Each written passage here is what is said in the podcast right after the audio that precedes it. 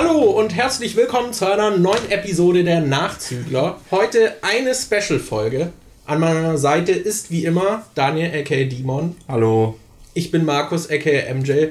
Und wir haben heute einen Gast. Dewey. Hi. Hallo. Ich war gerade überrascht, wie zügig du jetzt angefangen hast zu begrüßen. Normalerweise ist es immer so, am Anfang der Folge sagt einer von uns, ah, du bist heute dran mit begrüßen. Und dann dauert es so eine Minute oder so, bis man dann wirklich anfängt. Ich habe dir gerade gesagt, dass du dran bist mit begrüßen und dann habe ich so gemerkt, oh, meine Nase kitzelt ein bisschen. Ich sag Markus mal noch, dass, das, äh, dass ich vielleicht noch die Nase schnäuben will und dann der schon, hallo und herzlich willkommen. Aber gut. Ja, ich dachte, wenn ich jetzt, es hinter uns. Wenn ich jetzt während der Folge niesen muss, ist es Markus Schuld. Genau, genau. Ihr fragt euch wahrscheinlich, wer ist? So, Deswegen würde ich wahrscheinlich das mal direkt ansprechen.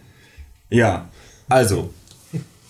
Ähm, Und er ist übrigens nicht wirklich so klein, falls es mit Bild guckt, wie es aussieht. Er sitzt nur ein bisschen weiter hinten. Jetzt, äh, wir sehen einfach doppelt so groß aus. Äh, Er Er, sitzt- ist, er ist nicht in Wirklichkeit ein Hobbit. er sitzt zum einen weiter hinten und zum anderen sitzt er tiefer. Dadurch Ja. sieht er äh, doppelt klein aus. Und So, ich glaube, du bist tatsächlich auch ein bisschen kleiner als wir, ne?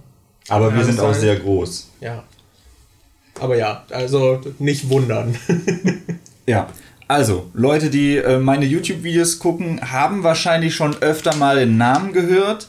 Ich, ich weiß gerade gar nicht, wie lange das her ist, dass, dass wir uns kennen. Ähm, du hast Drei, dreieinhalb Jahre. dreieinhalb Jahren.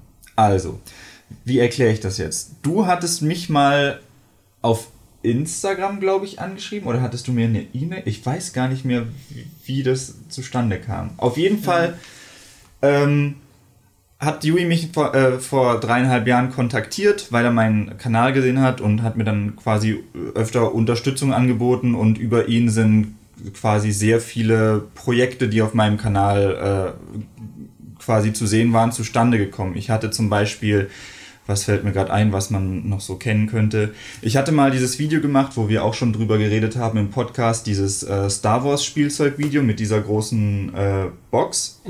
Da hatten wir ein Video zugemacht, das war auch über dich organisiert. Also Dewey hatte äh, sich darum gekümmert, dass ich diese Box zugeschickt bekomme. Oder wir hatten auch mal diese Nerf Wasserspritzpistolen, was auch über dich lief. Und ich glaube, da gab es kein Video zu, aber ich habe auch eine äh, Digimon DVD-Box über dich bekommen und die Blu-ray-Sets von diesem Digimon Adventure Tree. Also ich habe schon sehr viele Sachen über dich quasi organisiert bekommen, die dann zum Teil auch auf dem Kanal liefen. Stimmt, das mit Digimon war so blöd, dass du kein Material der Serien verwenden durftest für dein Video, ne? Ja, genau. Da hatte ich erst überlegt, ob ich ein Faktenvideo dazu mache, hatte dann die Box geschickt bekommen und dann bei Rückfrage, ob ich da dann Bildmaterial von verwenden darf, um das dann im Faktenvideo zu zeigen, meinten sie so, ja, nee, das geht leider gar nicht. Und dann so, hm, schwierig.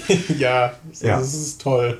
Aber jetzt zuletzt, ich glaube, in meinem aktuellsten Video habe ich dich ja auch erwähnt, weil das war ja das Video über die American Pie-Reihe und da hattest du ja mir die äh, Spin-off-Reihe quasi organisiert. Genau. Ja. Ja. So. Tollen Spin-off-Film. Ja, und äh, Dewey ist gerade in Berlin und dann äh, hat er gefragt, ob er nicht auch mal hier vorbeikommen könnte und jetzt ist er als Gast in unserem Podcast. Ja, genau. Ja. Cool. Schön hier zu sein. Ja, freut mich auch.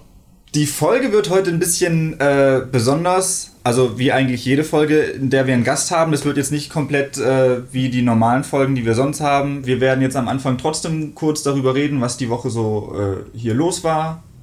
Wahrscheinlich erstmal wir beide und dann Ja. kannst du noch erzählen, was du jetzt hier bisher.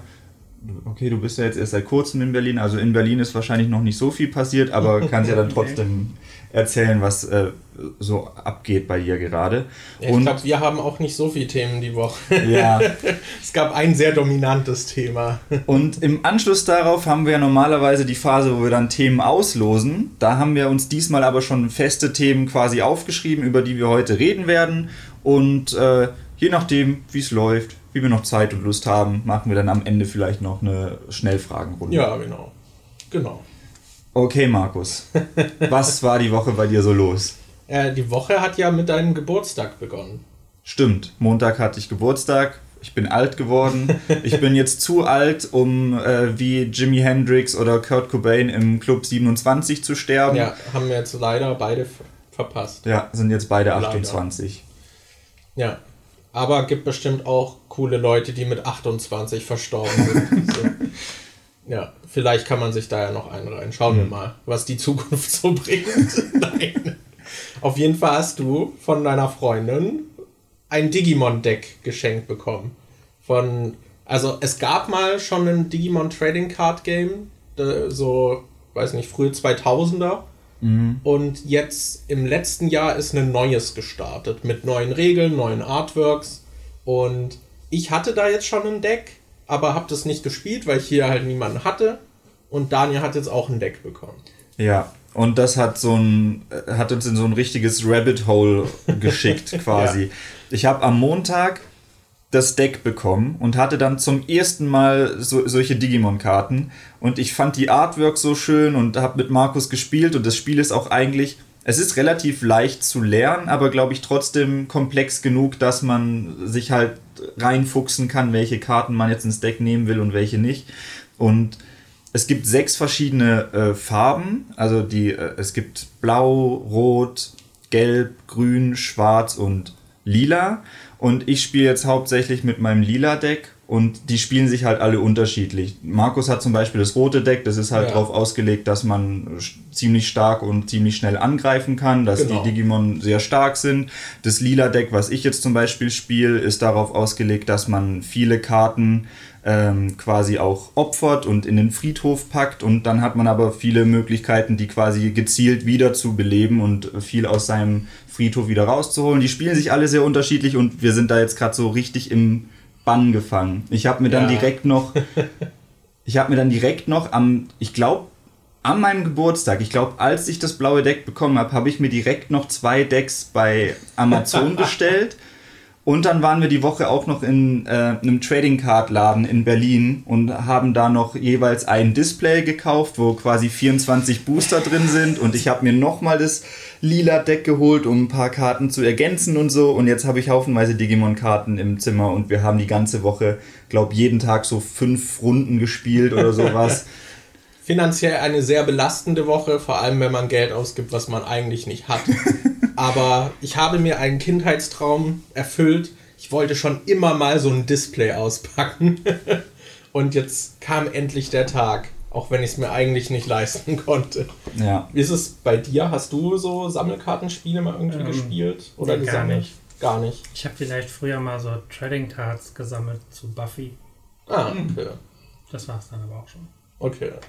Ich hatte da halt schon immer so eine Affinität dazu. Ich habe damals mit Pokémon angefangen, dann kam Yu-Gi-Oh! Später kam bei mir dann noch Magic irgendwie, da bin ich noch eingestiegen. Ich weiß nicht, hattest du da groß was? Ähm, ich habe, glaube auch eine Zeit lang mal Yu-Gi-Oh! gespielt. Ich finde, Yu-Gi-Oh! war halt so ähm, ein Kartenspiel, in das man damals super einsteigen konnte, weil, also zu Digimon und Pokémon gibt es ja zum Beispiel auch Zeichentrickserien, aber die beschäftigen sich ja, ja nicht mit dem Kartenspiel. Das heißt, nur weil du Pokémon guckst, hast du jetzt nicht die Regeln vom Pokémon-Kartenspiel verinnerlicht und kannst dann direkt losspielen. Aber bei Yu-Gi-Oh! geht es ja ums Kartenspiel. Das heißt, wenn du die Serie geguckt hast, weißt du auch automatisch ungefähr, wie man das Spiel spielt. Und dann konnte man halt, wenn man die Serie geguckt hat, relativ leicht ins Kartenspiel einsteigen. Ähm, da habe ich aber auch nicht so viel gespielt. Ich glaube, ich hatte mal das Kaiba-Deck und das Pegasus-Deck und habe ein paar Booster oder sowas gekauft, aber war jetzt nicht wirklich tief drin. Und Pokémon war so ein Kartenspiel, das habe ich gesammelt, aber noch nie gespielt.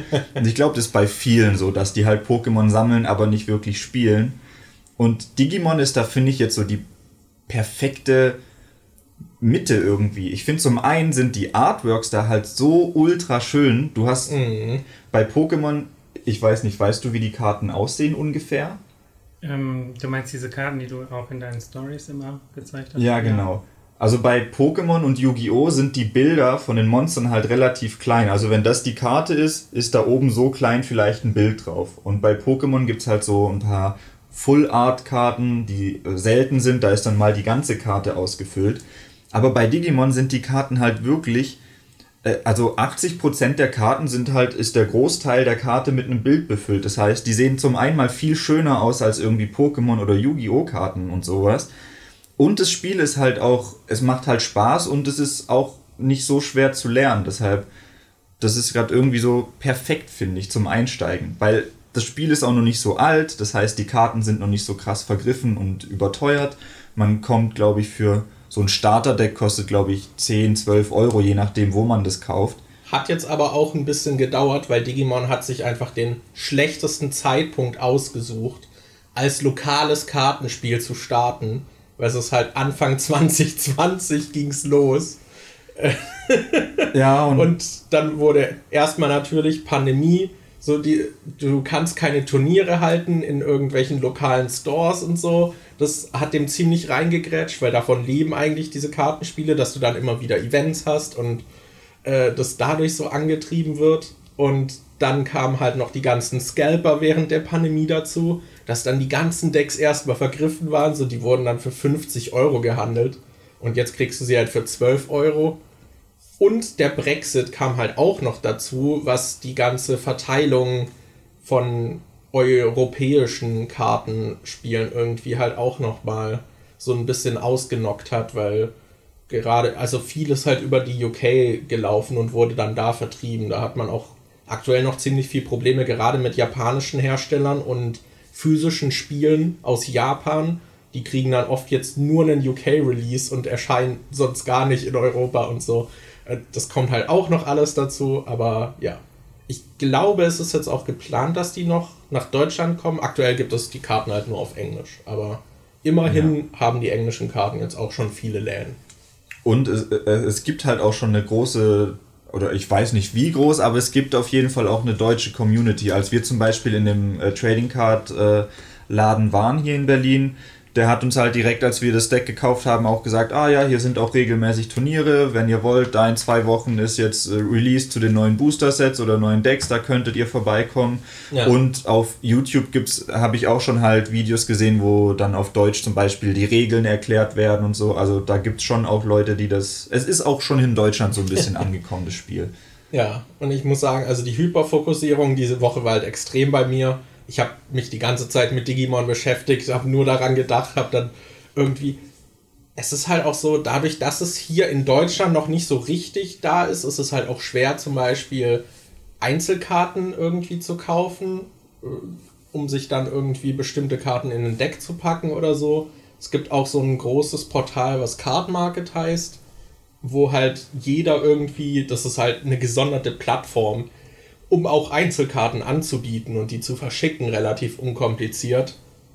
Und durch die Konkurrenz und diese gesammelte Plattform sind die Preise dann halt auch recht human.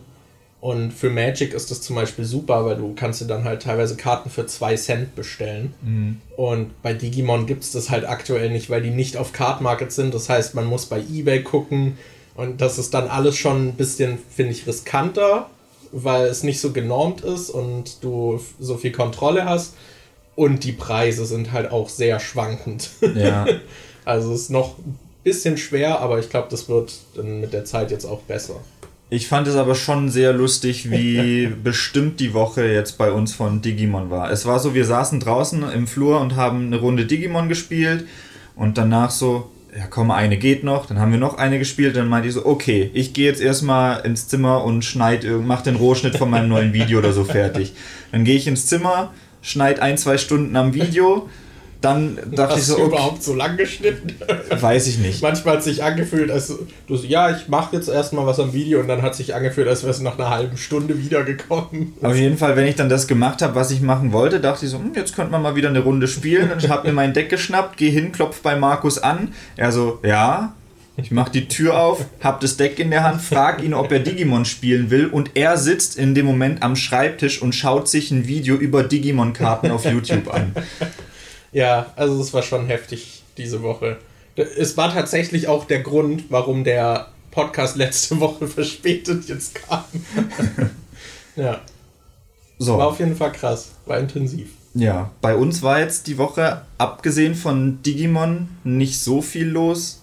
Ich hatte noch dieses tolle Bewerbungsgespräch, das ich schon im Stream erzählt. Ich, Ich fasse es mal ganz kurz zusammen. Ich will jetzt nämlich nicht so viel Zeit dafür in Anspruch nehmen. Ich hatte ein Bewerbungsgespräch bei einem Unternehmen. Das wäre jetzt das quasi das dritte Gespräch gewesen. Das erste war telefonisch, das zweite war dann vor Ort bei denen im Büro und jetzt hatte ich nochmal quasi so ein drittes Gespräch in der finalen Runde und da stand ähm, nicht dabei in der E-Mail, dass es telefonisch oder online oder sowas wäre. Deshalb ging ich davon aus, dass es vor Ort ist. Dann bin ich da, eine, äh, bin ich da 40 Minuten hingefahren.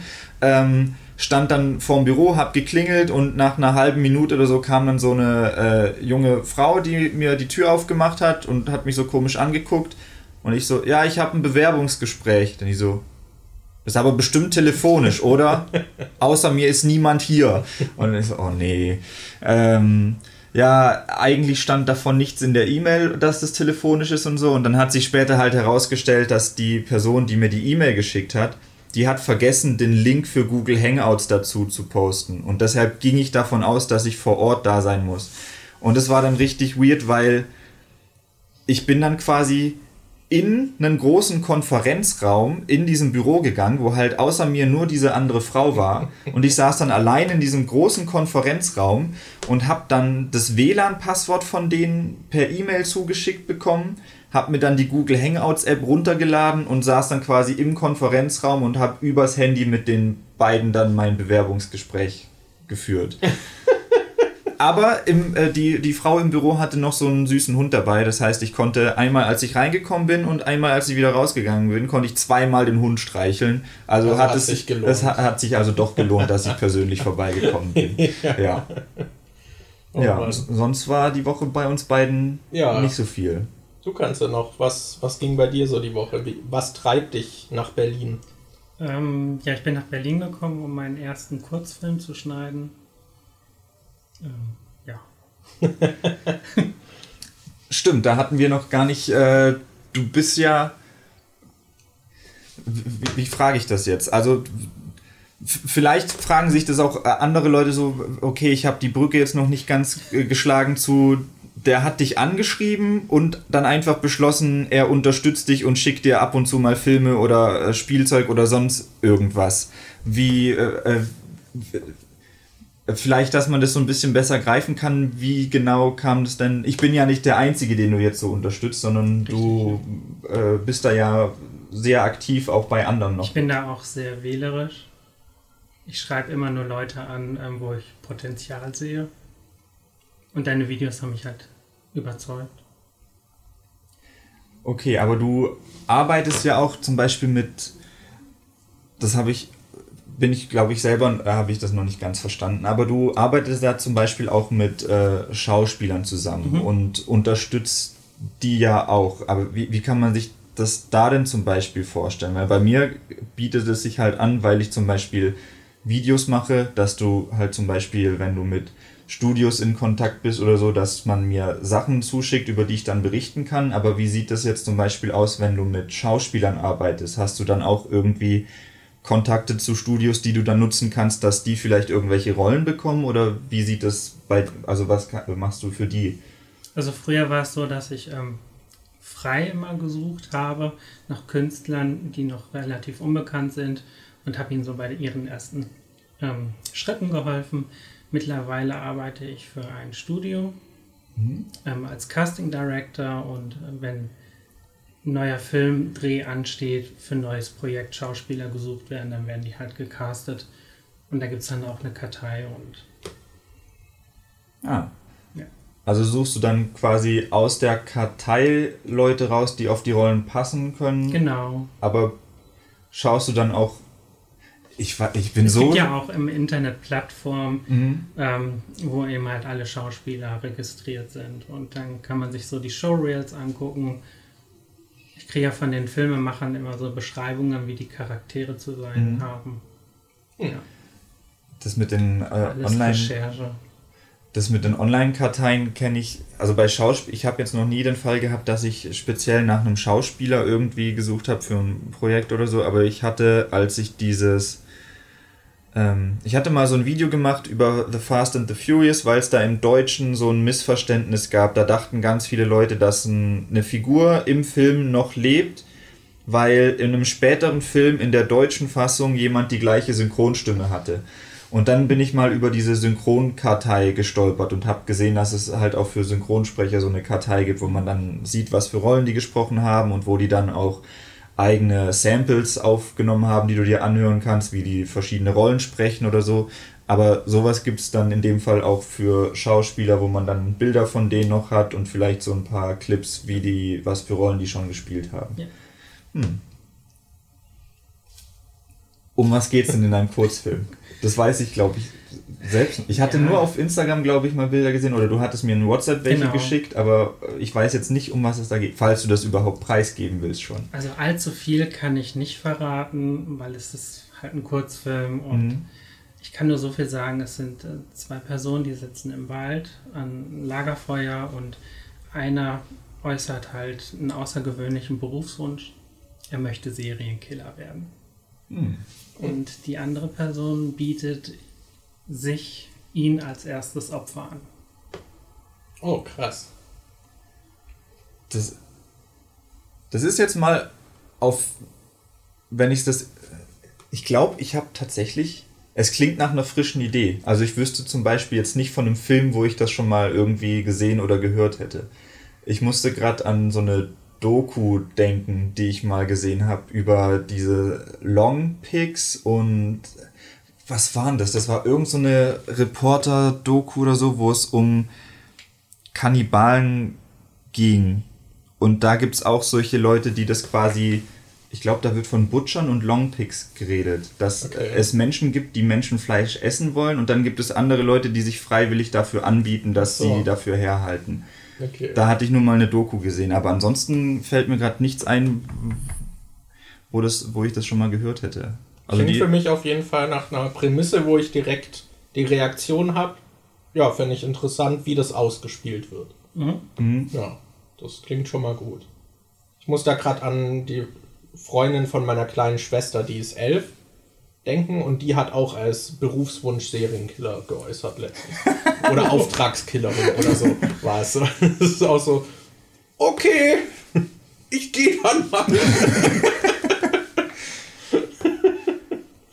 Ja. Ich kann mir vorstellen, dass ich als Kind bestimmt auch schon mal sowas gedacht habe, nachdem man dann irgendwie so Actionfilme oder sowas gesehen hat. Ähm, ja. Aber wie, wie kamst du denn an den Punkt, also dass du diese Karriere verfolgt hast? Weil man wacht ja nicht morgens auf und sagt, okay, ich mache jetzt einen Film. Ähm, ich arbeite immer mit ganz tollen Filmemachern zusammen und die, die haben mich einfach auf die Idee gebracht, einfach selber mal was zu machen. Und dann habe ich irgendwas aufgeschrieben und es kam gut an und dann haben wir losgelegt. Na cool. Ja. Na cool. Das war jetzt aber bestimmt auch stressig, während Corona dann irgendwie das erste Filmprojekt umzusetzen, oder? Ja, wir hatten jetzt ähm, auch sehr viel Glück, weil wir haben im Juli gedreht in Bergisch Gladbach. Mhm. Ähm, und es hatte in der zweiten Nacht so heftig geregnet und zwei Tage später war ja die große Flut. Da haben wir echt Glück gehabt. Krass. Hm. Und weil es ja auch früh morgens immer sehr, sehr früh schnell hell wurde und ja, konnten wir alles nicht so umsetzen, wie es sollte, aber es ist trotzdem ziemlich gut geworden. Ja. Oh, cool. Hat es dann auch während der Dreharbeiten geregnet? Weil ich stelle mir das ein bisschen schwer vor, einen Film mit einem Lagerfeuer im Regen zu drehen. Ähm, wir hatten Glück. Ja. Wir, konnten, wir, konnten, zwar erst ein bisschen später anfangen, aber ähm, es hat gepasst. Ja. Okay. Na cool. Das, also so einen Kurzfilm mal zu drehen, fände ich auch super spannend. Ja. Das fände ich auch super. Würde ich schon gern mal irgendwie machen als Projekt. Das kann man ja auch im kleineren Rahmen irgendwie mal privat versuchen. Mhm. Aber ich finde, man allein als wir innerhalb der Ausbildung mal so kleine Projekte äh, gestemmt haben, wo man sich halt mit Dingen auseinandersetzt, die man sonst nicht so macht, man lernt halt auch so viel und erlebt dabei so viel Neues und ich finde da diese kreativen Prozesse dann auch immer super spaßig und spannend irgendwie. Das, da hätte ich auch mal Lust drauf. Ich glaube, da gibt's, da, also du kennst das wahrscheinlich viel besser jetzt noch, aber da gibt es ja wahrscheinlich auch sehr viele Probleme, die man dann irgendwie lösen muss oder auch Probleme, von denen man vorher nicht gedacht hat, dass das ein Problem werden würde, wie zum Beispiel jetzt das mit dem Wetter oder sowas. Aber ich weiß halt auch, wir haben ja nur so ganz kurze Projekte in der Ausbildung gemacht. Und da weiß ich halt auch noch, dass das teilweise so Sachen, wo wir dachten, ja, das drehen wir halt schnell in einer Stunde ab oder so, dass es dann halt doch viel komplizierter war oder man denkt sich so, ja, das, ich weiß schon, wie es aussehen soll, das wird bestimmt voll leicht, das umzusetzen und dann steht man da mit der Kamera und so, nee, irgendwie ist das nicht so, wie ich mir das vorgestellt habe und dann überlegt man doch lange, wie man es so hinbekommt, wie man es eigentlich haben wollte. Ja. Hattest du da oft den Fall, dass man vielleicht Kompromisse eingehen musste, weil du auch gemerkt hast, dass du irgendwas nicht so umgesetzt bekommst, wie du es eigentlich wolltest? Ja, das gab es sehr oft. Hm. Da musste man eben halt sehr schnell umdenken. Und da finde ich es halt auch wichtig, dass das ganze Team funktioniert. Ja. Hattest du dir dann. Ich, ich weiß jetzt nicht, ob ich schon. Äh, das greift schon ein bisschen auf das äh, Thema von äh, nachher zu. Ich weiß nicht, sollen wir da direkt drin übergehen? Bestand das Team dann hauptsächlich aus Freunden von dir, mit denen du schon, also die du schon besser kanntest, oder hast du dir da welche ausgesucht, die schon auch halt professionell in dem Bereich tätig sind, wo ich weiß nicht, waren das hauptsächlich Leute, die du kanntest, oder waren da auch Fremde ähm, dabei? Teils, teils. Also die Hauptcrew, so die Produzenten und ähm, Kameramann, Robert kennst du ja auch. Ja. Ähm, die haben dann hinterher den Rest der Leute dazugeholt. Die kannte ich dann natürlich nicht, aber so den Haupt, die Hauptcrew, die, die kannte ich schon, ja. Okay. Na cool. Sind auch alles Freunde. Hm. ja, sollen wir mit unserem, ich weiß nicht, ich würde es Hauptthema nennen, mal weitermachen? Ja, können wir gleich machen. Ich frage mich nur, wie, wie äh, leiten wir jetzt auf das Thema über? Ich, ich weiß gerade auch nicht, wie man am besten da überleitet. So, Dewey, was ist das denn für ein grünes Band an deinem Arm? Ähm, ja, das signalisiert, dass ich Autist bin. Ja. ja, über Autismus wollten wir dann heute auch noch ein bisschen reden, weil wir zufällig eine Person hier haben, die sich damit auskennt und die davon betroffen ist. Ich habe tatsächlich ich weiß nicht, ob ich außer mit dir schon mal mit jemandem zu tun hatte, der davon betroffen ist. Ich wusste zum Beispiel, bis ich das gerade vorhin gesehen habe, dass du so ein Bändchen hast, wusste ich auch nicht, dass es solche Bändchen gibt. Ähm, die gibt es auch nicht. Echt? Ja, habe ich selber gemacht. Ah. Okay. Hast du das Warum hast du das äh, Bändchen, wenn ich fragen darf? Also war, ist es für dich wichtig, dass andere Leute das direkt sehen oder ist es äh, einfach, weil das so ein Teil von dir ist, dass du das gerne nach außen trägst oder was steckt ähm, da dahinter? Ich gehe sehr offen damit um mhm. und ähm, um irgendwie Verwirrungen vorher vorzubeugen, dachte ich, mache ich so ein Band. Okay bin auch immer sehr gespannt auf die Reaktion, auch wenn ich die nicht lesen kann. Mimiken können wir ja nicht lesen. Und, ja. okay. Ich würde vielleicht mal so allgemein anfangen, weil, also ich fände es auch super spannend, dass wir dich jetzt hier haben und da mhm. so ein bisschen dann auch halt dir Fragen stellen können und dass du uns deine Perspektive so ein bisschen nahe bringst, weil ich habe das Gefühl, dass da sind sehr viele Missverständnisse auch in unserer Gesellschaft irgendwie und viel Unverständnis mhm. und ich war, also es gibt angefangen bei so Quatsch, wie das irgendwie Impfungen Autismus auslösen und so, bis hin zu, woran ich zum Beispiel denken muss, ist, dass es irgendwie gerade auf Twitch dann oft irgendwie als Schimpfwort verwendet wird, aber ich glaube, dass die Leute, die das verwenden, teilweise nicht mal wissen, was, was sie da überhaupt, was sie damit meinen irgendwie. Also deswegen, ich weiß nicht, kannst du vielleicht mal so ein bisschen erklären, so grundlegend, was, was da die, was Autismus so ein bisschen ausmacht? Ähm, das hat was mit der Wahrnehmung zu tun. Wir, wir nehmen, nehmen alles ähm, sehr, sehr extrem wahr. Es, ja, es ist ein bisschen schwierig, das zu beschreiben, aber. Es ist ja auch also nicht jeder Autist ist gleich. Also das wirkt Richtig. sich ja auch unterschiedlich aus. Es heißt ja auch ne? Autismus-Spektrum, ja. weil jeder, ähm, es gibt keinen Autisten ein zweites Mal. Ja. Ja, das ist klar. Also worüber wir heute sprechen, ist halt deine Perspektive, nur um das nochmal klarzustellen. Mhm. Aber Was würdest du denn sagen, worin unterscheidest du dich von neurotypischen Personen irgendwie? Wo, wo sind da die, die größten Unterschiede? Ui. das ist eine sehr geladene Frage, oder? ähm, wir, wir, also ich würde nicht wir sagen, ich spreche jetzt mal für mich. Ja, ja, also klar. Ich, ich, bin nicht so, so gesellschaftsfähig. Ich, man könnte sagen, ein Siedlerleben ist da schon, was ich da habe. Wir kommunizieren meistens so, so über Internet und haben nicht so diesen direkten Kontakt. Okay. Und also fehlt dir dieser Kontakt? Oder ist es eher so, dass es sich halt durch die Umstände ergibt, dass du Schwierigkeiten hast, so Kontakt aufzubauen? Ähm, online ist es relativ einfach. Das mache ich auch sehr oft. Aber wie jetzt zum Beispiel auch beim Filmdreh, wenn man den Schauspielern dann ihre Rollen erklären muss, ähm, das funktioniert so gar nicht. ich hatte zwei sehr, sehr tolle Schauspieler und ähm, habe dann gesagt, ähm, spielt die Rollen so, wie ihr sie fühlt. Und dann habe ich hinterher noch was daraus gelernt. Ja. Hm. Aber ich finde es auch interessant, dass du meinst, dass du da Probleme, dass du nicht so gesellschaftsfähig bist, du dir dann aber trotzdem beruflich was ausgesucht hast, wo du sehr viel mit anderen Menschen zu tun hast. Genau. Hast du das bewusst gemacht, um vielleicht selbst zu versuchen, so ein bisschen über deinen eigenen Schatten zu springen? Oder war das einfach nur so, dass dich dieser Bereich so interessiert hat, dass äh, dir das mehr oder weniger egal war? Ähm, der Bereich interessiert mich unglaublich und da überschreite ich dann auch mal Grenzen.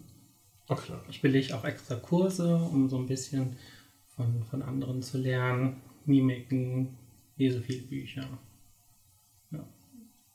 Würdest du sagen, dass dir das auch äh, geholfen hat? Also, dass du dadurch, dass du das machst, äh, wie, wie sage ich das, gesellschaftsfähiger geworden bist oder dass dir das ja, jetzt leichter fällt? Ja, das, das kann man schon sagen. Hm. Also ich bin sehr ruhig, sehr schüchtern.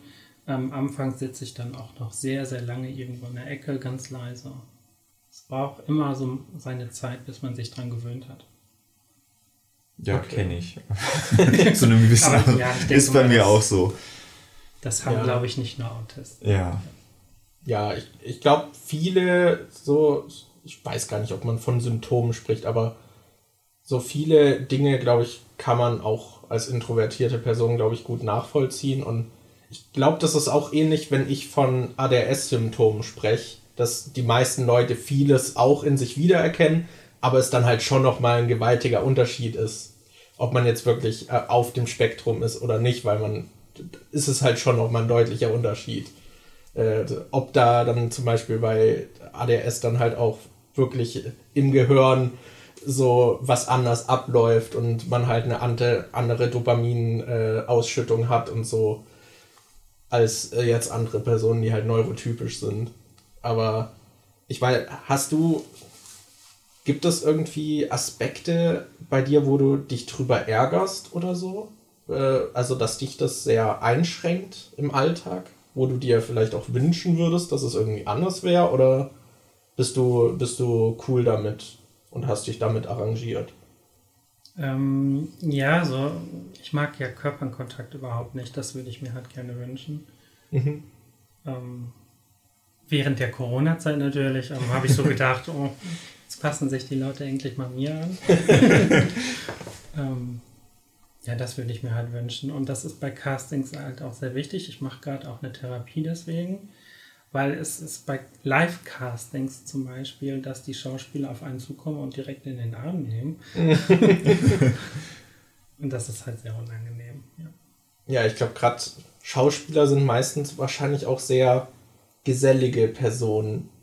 Und oft wahrscheinlich auch eher extrovertiert. Ja, das, sehr offen. Ja, kann ich mir vorstellen, dass da Welten so ein bisschen aufeinander clashen. Das Aber was du gerade angesprochen hast mit, mit den Impfungen, dass man dadurch Autismus bekommt. Nein. ja. Wir werden so geboren. Ja. Eben, eben. Das, das, ist halt, ja. Und es ist nicht heilbar. Mhm. Ja, eben. ich weiß, es ist ja auch nicht einfach eine Krankheit. Das ist, ja, das, ich weiß nicht, ich habe das Gefühl, da ist das Verständnis irgendwie sehr, sehr merkwürdig noch.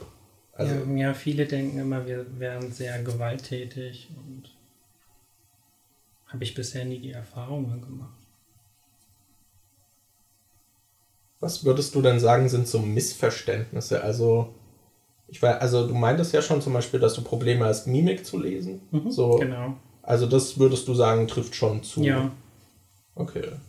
Das habe ich auch bei mir antrainiert, dass ich ähm, lache. Ist immer ein bisschen schwierig. Ich weiß auch nicht, ob, ob die, meine Mimiken immer zur richtigen Situation passen. Ich versuche mhm. das immer so abzustimmen. Aber bei anderen kann ich das halt nicht sehr gut lesen. Aber das ist bei dir dann schon so, dass du versuchst quasi zu simulieren, wie, genau, jemand, genau. wie jemand Neurotypisches jetzt ja, reagieren Das würde. ist auch der Grund, warum mhm. ich ins Filmgeschäft eingestiegen bin, weil ich imitiere unglaublich gerne. Mhm. Und äh, das hilft mir dabei auch, andere Menschen besser zu verstehen. Aber das ist wahrscheinlich dann, ich kann mir vorstellen, dass allein dadurch dann eine soziale Interaktion halt schon anstrengender wird, weil man die ganze Zeit ja auch bewusst nachdenkt, wie man jetzt reagiert. Mhm. Und Autisten denken sehr, sehr viel.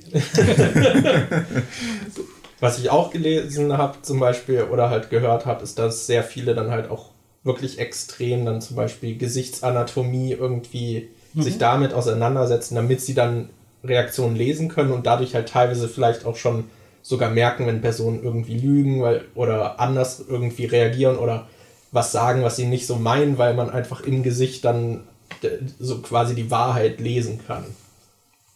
So. Absolut, ja. ich habe hab mal gelesen, dass wenn man zum Beispiel die Augenbrauen so eine Seite hochzieht und dann geht es hier so runter, dann ist das ein böser Blick. Ich glaube, ich hatte da auch mal so ein, so ein Buch gelesen über, wie man Körpersprache oder gerade Ausdrücke im Gesicht lesen kann und was das so über einen verrät. Und da waren manchmal solche Sachen dabei, wo ich dachte, da, da sind Aktionen dabei oder Gesten, die ich selbst auch oft mache oder wie ich mich selbst oft verhalte. Und dann wurde dieser Geste halt was Bestimmtes zugeschrieben, wo ich dachte, hä, das meine ich eigentlich gar nicht so, wenn ich das mache.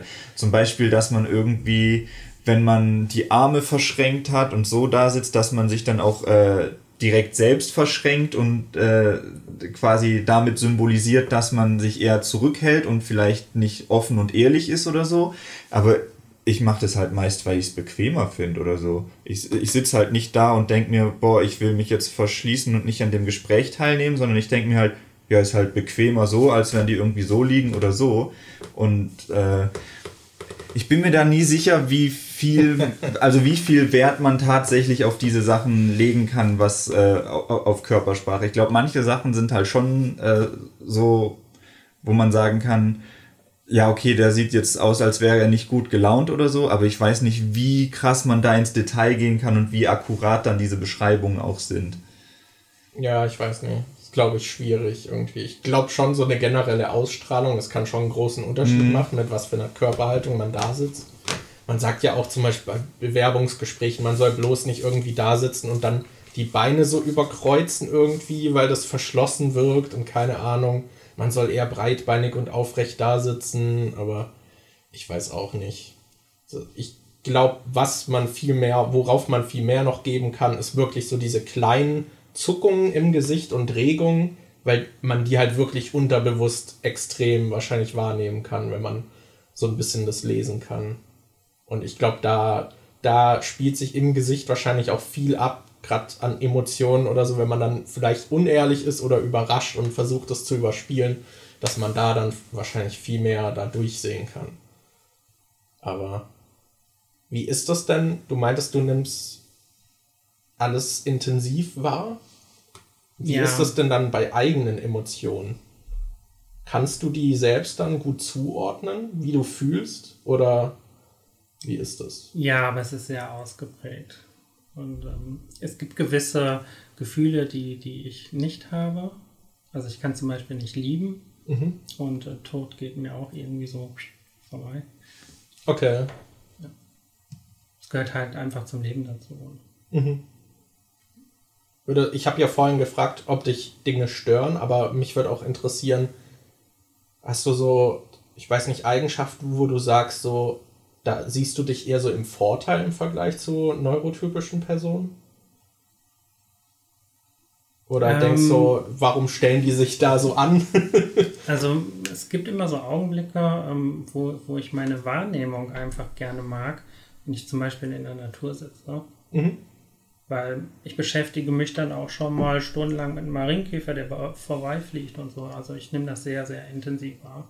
Das finde ich ganz schön. Okay.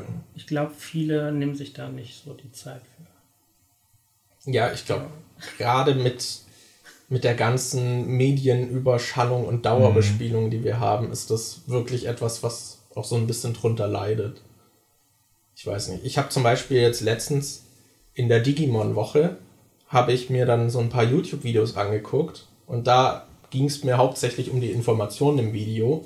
Und gerade weil das so eine Nische auf YouTube ist, sind dann da oft auch Personen vor der Kamera, die nicht so erfahren sind oder es noch nicht so raushaben, die Informationen auch schon so gepackt irgendwie zu vermitteln. Und dann habe ich angefangen, auf 1,5-facher Geschwindigkeit zu gucken. Und da habe ich dann schon gemerkt, bei anderen Videos auch, dass ich mich dann schon so dran gewöhnt habe, dass dann einfach irgendwie es mir schwer fiel, dann normale Videos wieder zu genießen. Da musste ich mich erstmal wieder dran gewöhnen.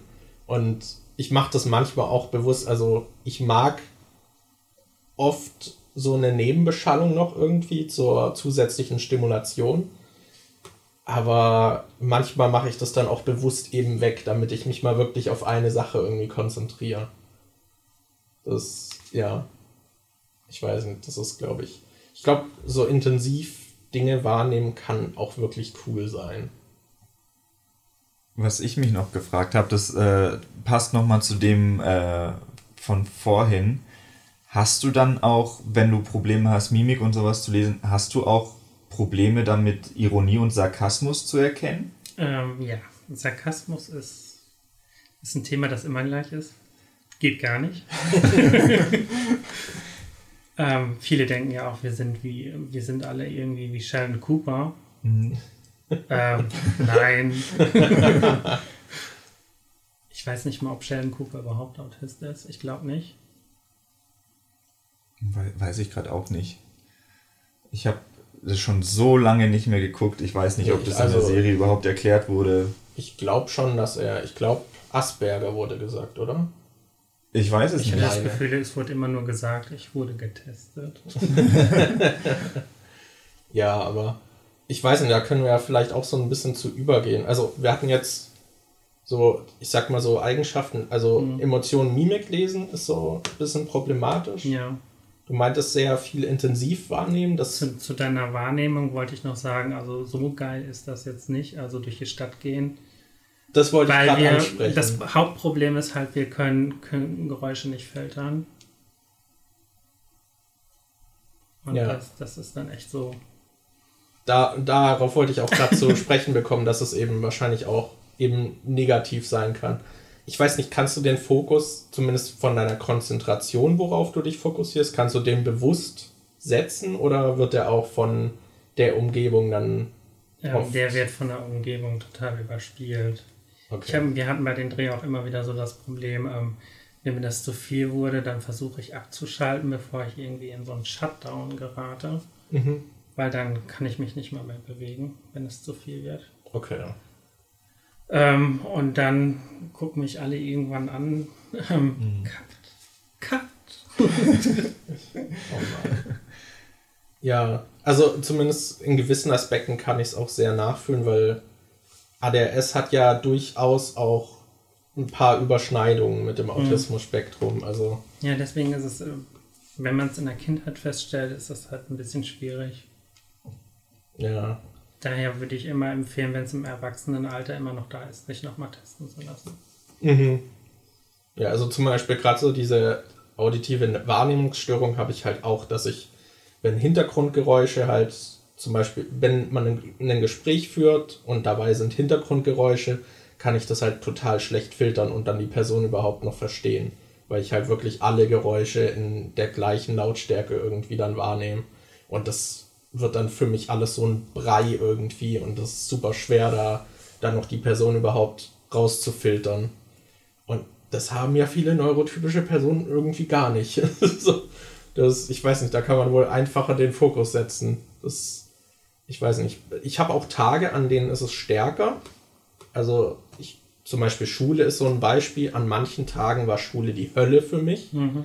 Weil man wirklich alles hört, dann klippert jemand hinten noch mit dem Stift, da redet die Person mit dem.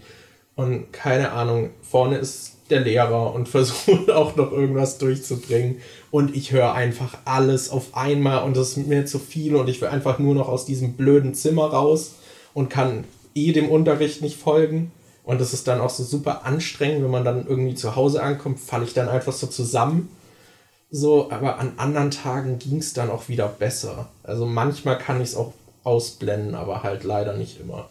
Also ich bin auch jemand, ich habe zum Beispiel an meinem Schlüsselbund, habe ich auch so Ohrstöpsel dabei, damit ich die, falls es mir draußen zu viel wird, gerade Berlin ist halt sehr laut, dass ich dann doch dann äh, mich so ein bisschen abschirmen kann. Aber meistens kompensiere ich das halt eh irgendwie mit Kopfhörern und habe Musik drauf oder Podcast, wenn ich rausgehe.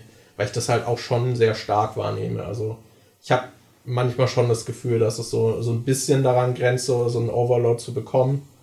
Aber ja, bei mir war es zum Glück bisher noch nicht so oft, dass es so, ich sag mal, ausgeartet ist. Wie, wie ist das denn bei dir? Hast du da ähnliche Kompensationen? Oder wie du versuchst, dem zu entgehen? Ähm, also das Beste für mich ist, dass wenn ich mich zurückziehe, um, ich bin, bin auch kein spontaner Mensch, also ich brauche immer sehr, sehr lange Zeit, um mich an irgendwas ranzutasten Ich weiß nicht, so ein richtiges Geheimrezept gibt es gar nicht. Das, das ist ja auch das Problem in Deutschland. Man kriegt das halt auch nicht beigebracht.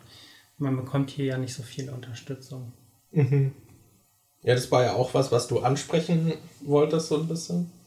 Ja, richtig. Ähm, zum Beispiel ist am 2. April ja auch immer Weltautismustag und mhm. in Deutschland wird gar nichts gemacht. Ich weiß auch nicht, ob die Leute überhaupt wissen, dass man an dem Tag irgendwie so blaues Licht ins Fenster stellt. Als, Wusste ich zum Beispiel nicht. Ich auch nicht. Als Zeichen der Toleranz und äh, okay, ja. viele, viele, die ich aus der Gruppe kennengelernt habe, sind jetzt auch nach Dänemark ausgewandert, weil die echt viel Unterstützung bekommen. Die werden so richtig in die Gesellschaft eingegliedert. Ah, okay. Was wäre denn etwas, was du dir hier mehr wünschen würdest, was schon sehr helfen würde? Ähm, also angefangen würde ich erstmal sagen, dass es nicht als Krankheit abgestempelt wird, ähm, dass dass man vielleicht ein bisschen mehr macht ähm, in der Gesellschaft, dass man auch viel mehr erzählt, aufklärt. Also so ein Bewusstsein darüber ja, schafft, was ja. überhaupt das ist. Ich weiß nicht, ob das schon zu viel verlangt ist, aber. Ich glaube nicht. Also ich habe auch das Gefühl, also zum Beispiel bei ADHS hat man halt auch so diese Vorurteile und hat direkt so dieses Bild des Zappel-Philips im Kopf, mhm. was halt auch gar nicht so der, Re Realität wirklich entspricht. Also besonders, also bei ADS ist es ja auch so, dass es äh, noch diesen inneren Typ gibt und nicht nur diese, also dass sich äh, zum Beispiel diese Unruhe auch außen zeigt, sondern auch innerlich, äh, was zum Beispiel dadurch dazu führt, dass Frauen oft äh, extrem unterdiagnostiziert sind, weil man mhm. da das irgendwie gar nicht bemerkt. Und viele haben da dann halt auch irgendwie halt Vorurteile im Kopf irgendwie direkt. Und ich schätze mal, bei Autismus ist es wahrscheinlich noch schlimmer, weil, glaube ich, die Leute gar nicht wissen irgendwie, was das teilweise auch ausmacht. Hm. Vor allem dadurch, dass, dass man so wenig darüber aufgeklärt ist in Deutschland, finde ich, dass das von vielen auch direkt so abgewertet wird. Weil wenn die zum Beispiel, wenn man an diese Impfgegner, jetzt nicht nur wegen Corona, aber es gibt ja auch zum Beispiel viele Eltern, die ihre Kinder nicht impfen lassen wollen, auch gegen andere übliche Krank Krankheiten, weil sie denken, dass die Kinder dadurch Autismus bekommen äh, würden, dann werten sie das ja auch direkt ab und sagen dann, ich will nicht, dass mein Kind äh, Autismus bekommt, weil es dann weniger wert ist oder so. Deshalb, ich glaube, dass da Aufklärung halt auch wichtiger wäre, um erstmal erstmal damit dieses ähm, Missverständnis aufgeklärt wird, dass das nicht durchs Impfen kommt und dann halt auch, dass nur weil jemand Autismus hat oder auf dem Spektrum halt ist, dass er deswegen nicht weniger wert ist oder weniger kann oder so und dass man da halt, wenn man die richtige Unterstützung hat, halt auch äh, mit klarkommen kann. Ja. Ich glaube, was auch so ein Vorurteil ist, ist, was wahrscheinlich auch gerade durch die Mediendarstellung ist, zum Beispiel sowas wie Rain Man oder so, mhm. das ist auch immer, ich weiß nicht, in Filmen wird es oft wie so eine Superkraft dargestellt. Was sagst mhm. du dazu? Ähm, ich habe sogar eine Maske extra von, für Corona, also zum Schutz vor Corona, ähm, wo drauf steht, Autismus ist meine Superkraft. ähm, ich weiß nicht, es kommt, kommt immer auf die Person an. Das ist, ist ja bei neuronal typischen Menschen genauso. Ja, aber ich glaube, viele denken, dass irgendwie jeder auf dem Spektrum dann automatisch so eine Inselbegabung hat und ja, so. Ja, so, so wie Stein Cooper, dass wir also hochintelligent sind. Ja. nein, es gibt auch wirklich sehr, sehr dumme. Zähle ich mich ähm, dazu. wow. Da musste ich gerade, äh, weil wir ja auch vorhin drüber geredet haben und wir auch aufgeschrieben haben, Autismus, Medien versus mhm. Realität ich überlege gerade noch äh, über andere Darstellungen von Autismus, die man so in den Medien mitbekommt, aber meistens sind es halt wirklich entweder die sind ultra smart und können krass gut Kopf rechnen oder irgendwelche anderen Zusammenhänge herstellen, die andere nicht können. Oder halt, ja, das sind halt komische Außenseiter-Typen, mit denen normale Menschen nicht wirklich äh, gut auskommen oder so. Ich überlege gerade, in letzter Zeit gibt es, glaube ich, also gerade mit äh, A Good Doctor und äh, Atypical sind ja jetzt zwei relativ aktuelle Serien, wo das Thema, glaube ich, auch mal ein bisschen genauer ausgeleuchtet wird als. Vor allem auch sehr zentral mhm. stattfindet. Was würdest du denn zur Darstellung von den beiden Serien sagen, falls du die ähm, verfolgst? Oder? Diese, diese Netflix-Serie, ich komme jetzt. Atypical? Ja, ja, genau. Ähm, die finde ich sehr, sehr gut. Da sind auch sehr, sehr viele Situationen, wo ich mich auch wiederfinde. Ähm, die kann ich auch nur empfehlen, wenn man so ein besseres Verständnis dafür bekommen möchte. Und ähm, So Good Doctor, da bin ich immer so zwiegespalten. Das ist sehr gut gespielt von Freddie Highmore. Ähm, hm.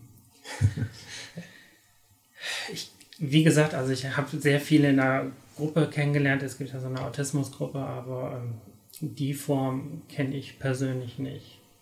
Aber ich kann mir gut vorstellen, dass es solche Autisten auch gibt. Und was genau meinst du jetzt? Also dieses, dieses Hochbegabte, das. Okay, ja. Finde ich persönlich auch relativ selten. Mhm. Daher verstehe ich nicht, warum man im Film immer genau ähm, diese Form von Autismus so in den Vordergrund stellt.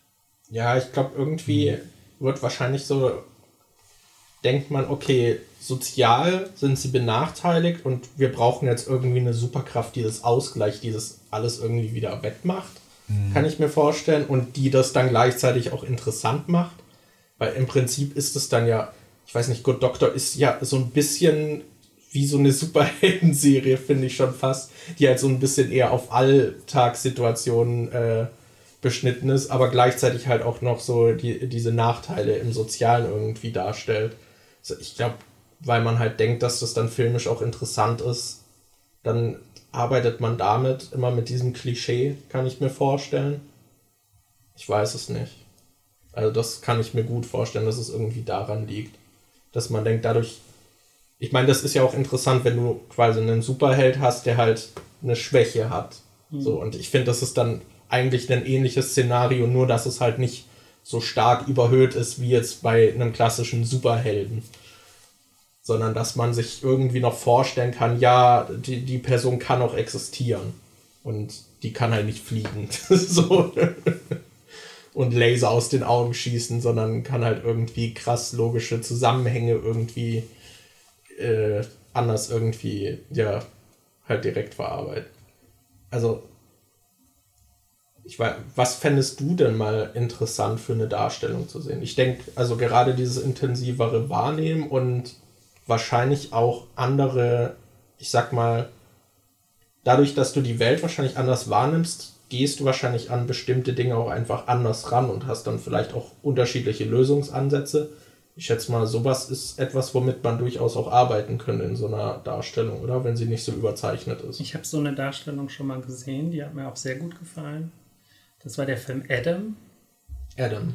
Mit also wie mit, Adam. Ja, genau. Okay. Mit Hugh Dancy. Es ist so ein Independent-Film. Und das war sehr, sehr nah dran. Okay. Aber es ist wahrscheinlich trotzdem meistens so, dass die DarstellerInnen selbst nicht auf dem Spektrum sind, oder? Nein, nein. Okay. Das äh, hatte ich sowieso gerade noch, äh, was ich fragen wollte, ist, ist es eine Seltenheit, dass Leute, die auf dem Spektrum sind, im Bereich Film arbeiten? Hast du da irgendwie, kennst du andere Leute, die in so einer ähnlichen Situation sind wie du? Oder hast du da überhaupt, du hast wahrscheinlich, äh, gibt es da eine große Community, mit denen man irgendwie online in Kontakt steht und weiß, was die andere dann vielleicht eher so machen? Sind die auch in kreativen Bereichen? Ist es da völlig unterschiedlich oder weiß nicht, gibt es viele, die im Filmbereich auch wirklich arbeiten? Also im Filmbereich habe ich selber noch niemanden wirklich kennengelernt. Man hört immer von anderen Filmemachern, ja, in der Familie haben wir jemanden. Mhm. Ähm, aber ich habe noch keinen kennengelernt. Aber es gibt auf Facebook sehr, sehr viele Gruppen. Ähm, die helfen auch immer ganz gut. Da war ich anfangs auch. Ähm, da habe ich aber nie wirklich nachgefragt. Okay. Und hattest du ähm, schon mal selber drüber nachgedacht, also wenn du jetzt auch äh, Kurzfilme machst, äh, mal einen Kurzfilm zu machen, der sich vielleicht auch mit dem Thema auseinandersetzt, um vielleicht äh, ein bisschen ein authentischeres Bild davon zu zeichnen? Ja, habe ich schon sehr oft drüber nachgedacht, aber das ist dann doch ein bisschen zu schwierig, wenn man dann irgendwie über sich selber da ähm, Bezug nimmt also das, das kriege ich nicht so wirklich hin. Mhm. Aber würde ich schon sehr, sehr gerne mal machen. Vielleicht okay. schreibt jemand anderes mal ein Drehbuch und dann kann ich mich damit einbringen. ja, ich denke, das ist auch etwas, was wichtig ist, dass man dann halt wirklich auch, ich glaube, gerade weil eben mittlerweile auch versucht wird, oft dann auch mehr äh, kulturelle Hintergründe abzubilden, dass man eben viel auch mit Beratern da arbeitet und da wirklich versucht, dann auch ein akkurateres Bild irgendwie abzubilden. Ja, ich glaube, das ist sehr wichtig. Und ich glaube, das passiert auch immer mehr, zumindest. Hoffe ich, dass es auch weiterhin diese Entwicklung nimmt. Aber hast du denn noch andere Empfehlungen von, äh, ich sag mal, akkurateren Darstellungen irgendwie? Gibt es da noch mehr Medien, die dir positiv aufgefallen sind? Ähm, Nee, es gibt ansonsten noch dieses Gegensätzliche, wo, wo das so, so extrem ist, total verschlossen, redet nicht, lebt so in ihrer eigenen Welt und kann ich auch nicht mitreden. was, was würdest du, was ist der größte Dorn in deinem Auge? Du hast schon Sheldon Cooper genannt, so. Äh, was gibt es da noch, wo du denkst so, boah, hör mir bloß auf damit. Fällt dir da noch irgendwas gerade ein? Nee, nee, eigentlich gar nicht. Ich glaube, nö, da ist noch nie was Negatives gewesen. Oder ich habe es halt noch nicht gesehen. Okay, okay. Ich weiß gar nicht, ist das für dich dann was Interessantes? Also hast du dann direkt Grundinteresse, wenn du hörst, dass da irgendwie so eine Person auf dem Spektrum da zum Beispiel in der Hauptrolle irgendwie dann ist oder so? Also es macht mich schon sehr neugierig und ich gucke dann als erstes, ob, ob da irgendwie Sachen bei sind, wo ich sage, hm, da finde ich mich wieder. Ähm, ja, wenn, wenn da was kommt, dann sehe ich mir das auch an. Okay. Ja. Würde mich auch interessieren, du hattest ja schon so Gruppen genannt. Mhm. Äh, also du suchst auch den Austausch zu anderen, die auf genau, dem Spektrum sind. Genau, ja. Und ist es, ist es für dich einfacher, mit den Leuten zu kommunizieren oder woran liegt es? Einfacher gar nicht. Ähm, da gibt es so, so ein Hauptproblem, weil ähm, wir bekommen ja immer gesagt, dass wir was Besonderes sind und dass wir einzigartig sind. Und ich habe in der Gruppe, in der Live-Gruppe miterlebt, dass viele sich da auch dran halten die wollen dann auch einzigartig sein und dann gibt es da so eine Art Konkurrenzkampf immer. so, wer okay. ist am einzigartigsten? Aber der Austausch ist für dich schon wertvoll. Ist sehr wertvoll, ja. Okay. Ich musste gerade, ich überlege gerade, was es noch so für ähm, so, so, dokumentarisch, wo quasi nicht geschauspielert ist mit äh, Menschen auf dem Spektrum. Und da gab es doch auf Netflix jetzt diese Dating-Serie oder so, wo ja, hast du da auch, mal reingeguckt? Die habe ich auch gesehen, ja. Aber da kann ich absolut gar nicht mitreden, weil dieses Thema Liebe, das, ja, das kann ich ja nicht. Mhm. Das ist ja auch was, was du uns als Thema vorgeschlagen hast. Also also Asexualität. Mhm. Das, du meintest ja schon, Berührungen sind für dich problematisch. Ja, ja das ist generell bei Autisten so, Berührungen. Mhm. Ist, Aber da ist dann Berührung jeder Art, oder? Ja, bei mir ja. Okay, okay. Ich schätze mal, du hast dich auch sehr darüber gefreut, dass man jetzt beim Einkaufen 1,50 Meter Abstand in der Schlange ja, zur Kasse hat. Wenn sich doch nur alle daran gehalten hätten. Ja. Ich weiß noch, dass Markus sich auch darüber gefreut hat, weil davor, als wir, also vor Corona einkaufen waren, war es halt oft so, dass die Leute wirklich so an dir standen, dass sie dann noch mit dem Ellbogen die ganze Zeit so an einem gerieben sind und so. Ich werde ja. auch richtig aggressiv, wenn Leute dann einem so nahe kommen. Hm. Ich hatte es auch während Corona, hatte sich auch im Laden mal jemand so an mir vorbeigedrückt, dass er einfach mit dem ganzen Körper meinem Rücken entlang gerieben ist. Und ich dachte, boah, was ist los mit ja, dir? Ja, da, da, haben wir auch so eine Abwehr gelernt. oh, oh. Dann, fragen, dann frage ich immer, ähm, wollen Sie nicht noch näher kommen? Ich kann Sie noch nicht in mir spüren. ja, ich weiß nicht, möchtest du über das Thema Asexualität ein bisschen sprechen? Hast du da ähm, was zu erzählen? Ja, ich interessiere mich halt nicht dafür.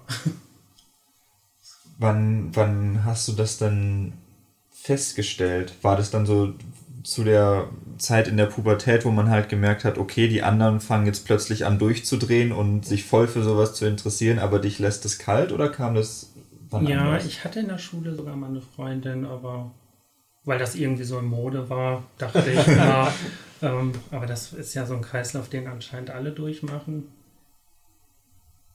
Ich habe da nichts empfunden. Das Aber so. ist das jetzt was, wo du dir wünschst, dass, du, dass es anders wäre oder stört dich das auch überhaupt nicht? Ähm, nee, stört mich überhaupt nicht.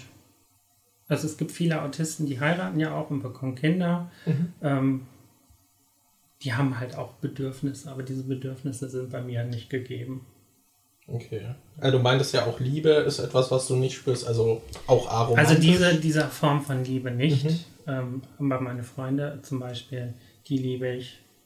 Für die würde ich alles machen, aber so dieses Händchen halten, berühren, küssen und solche Sachen, das ist nicht. Ja.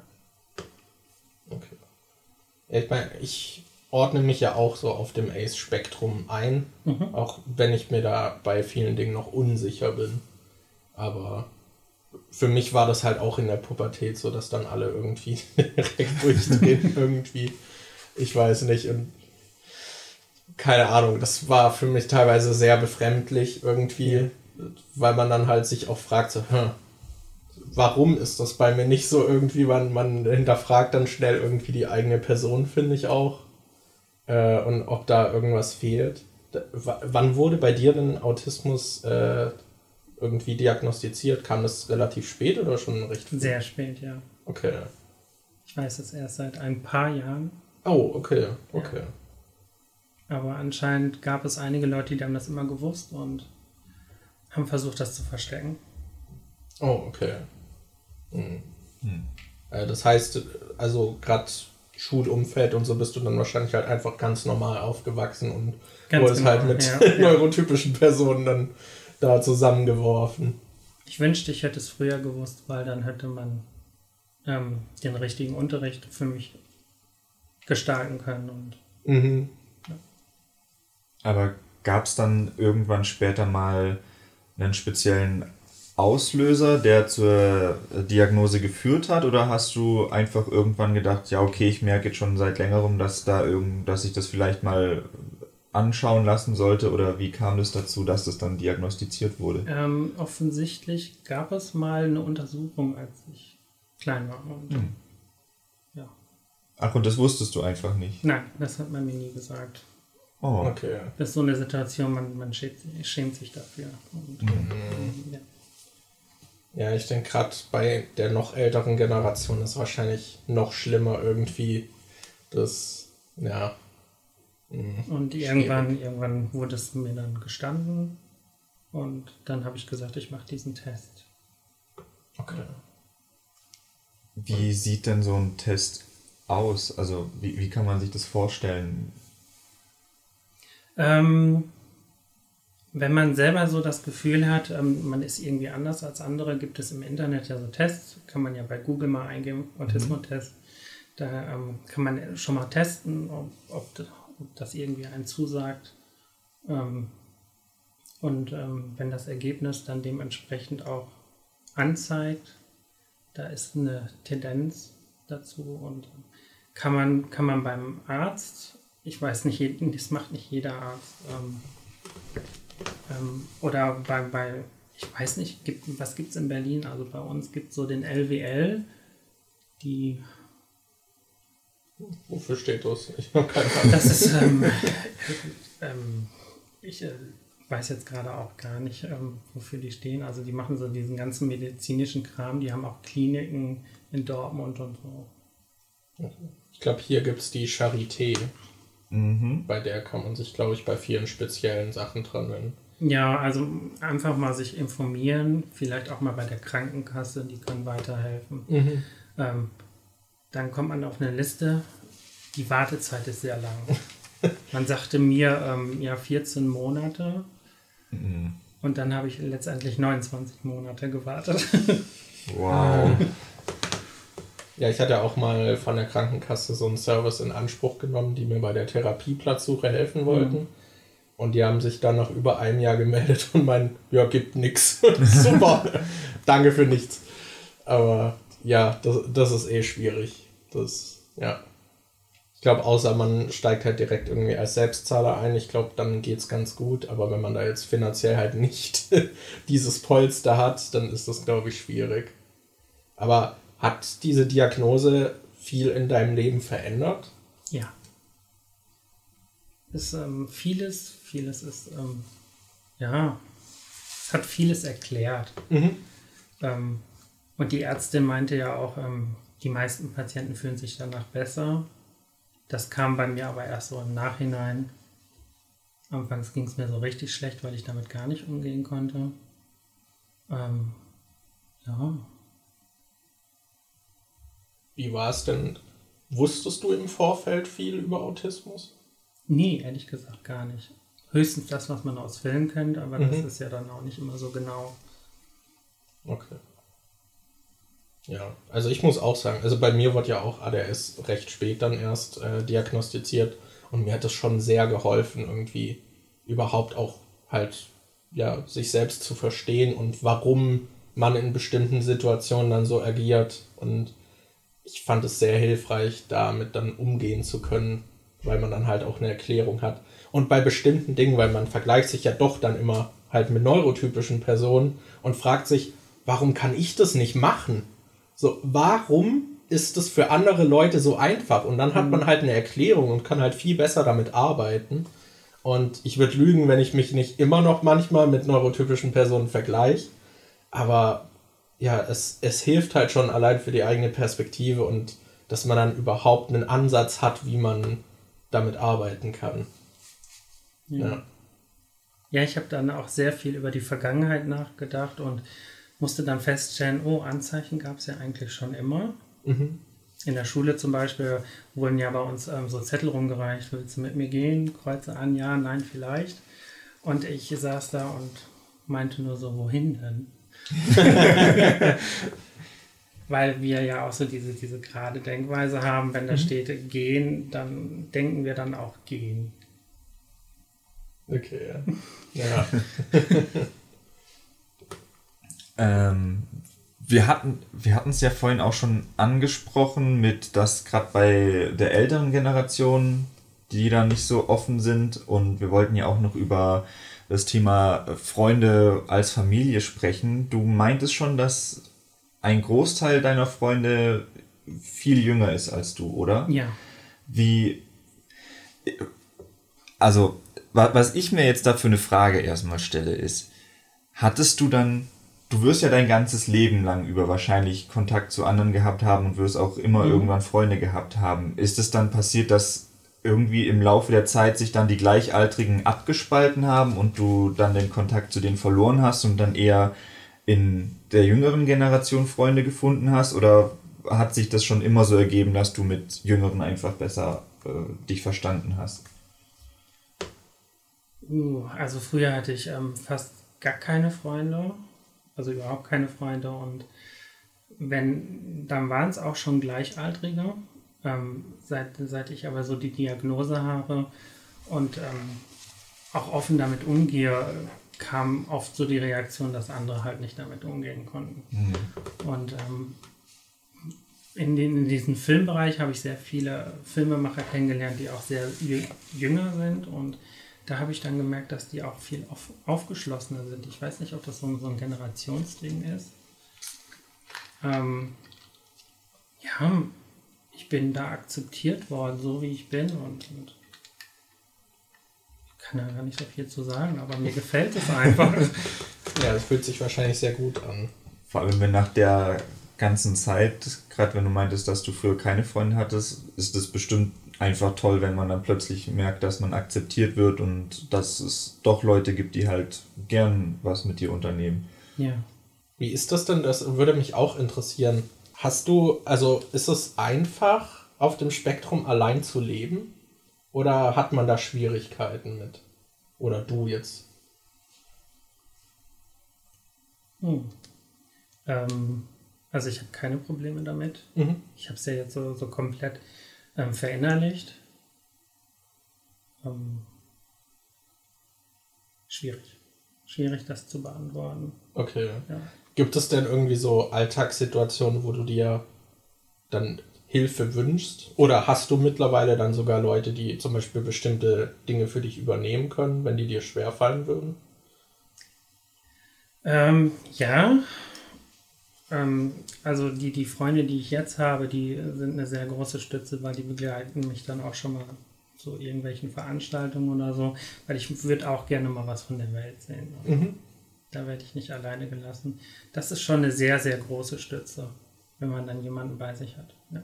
Ja, dass du einfach weißt, falls irgendwas schief läuft oder so, genau. hast du eine genau. Person, die quasi deinen Rücken hat für ja. dich. Ja. Okay. Das gab es dann da, davor hast du dich dann an bestimmte Dinge nicht rangetraut, deshalb, oder? Ja. Okay. Okay. Ich denke vor allem gerade in solchen neuen Situationen ist es bestimmt auch sehr hilfreich, wie gerade hier in Berlin, wo du schon meintest, dass die ganzen Lichter und Geräusche und auf der Straße ja. und so überfordernd sein können. Da kann ich mir schon vorstellen, dass es richtig hilfreich ist, wenn einfach noch jemand dabei ist, der vielleicht sowas wie eine Art Anker sein kann. Mhm. Mhm. Ich kann mir vorstellen, wenn man sehr viel auf einen einwirkt, dann verliert man vielleicht auch so ein bisschen die Orientierung und alles verschwimmt irgendwie. Ja. Da ist jemand wahrscheinlich super hilfreich. Ich finde die Tipps auch immer sehr hilfreich, ähm, weil einkaufen geht zum Beispiel gar nicht, wegen dem hellen Licht und all das, den Geräuschen und ja. Und da habe ich halt den Tipp gekriegt, es gibt ja Picknick, die, li die liefern das Essen. Okay. Ja. Das das wäre was, was dir hier wahrscheinlich gefallen könnte. Es gibt hier inzwischen so viele Apps, wo du einfach äh, dir alles Mögliche zusammensuchen kannst und die liefern dir das innerhalb von 20 Minuten hierher. Also bei uns ist es sehr oft so, bei uns ist es eher aus Faulheit, würde ich sagen. Dass ich war, also ich muss sagen, gerade durch die Pandemie, ich muss mich schon jetzt immer überwinden, einkaufen zu gehen. Also ich finde schon irgendwie jetzt nochmal deutlich anstrengender als davor. Ja, weil ja, wir, das erledigt Picknick. Ja, wir können halt jederzeit, so wenn wir da sitzen und denken, oh, was machen wir? Ich habe nichts zum Abendessen da. Dann holst du einfach die App raus, suchst dir die Zutaten zusammen und dann sind die in 20 Minuten spätestens hier. Das ist. Äh, ja, gut, so schnell geht das bei Picknick nicht. ja. Ja, aber es ist auf jeden Fall super praktisch. Also, du nutzt dann hauptsächlich so ein Angebot. Genau. Okay. Ja. Was ich mich auch noch gefragt habe, ist, du scheinst ja offensichtlich Filme zu, ich sage jetzt einfach mal lieben. Das ist ja ein mhm. wichtiges Thema für dich. Gehst du dann auch ins Kino oder ist ja. das was, was... Ja, ich liebe Kino. Kannst du das, äh, stört dich da, ist dir das dann nicht zu laut oder stört es dich da weniger, dass andere Leute da sind? Kannst du dich da dann eher auf den Film konzentrieren? Ähm, das kommt immer auf die anderen Leute an. Also es gibt manche, die sind sehr ruhig. Andere schmatzen dann eher mit dem Popcorn rum. Und das, das ist dann schon sehr störend. Ich vermute mal, du wählst dann auch Vorstellungen aus, wo wahrscheinlich dann weniger Leute auch da sind, oder?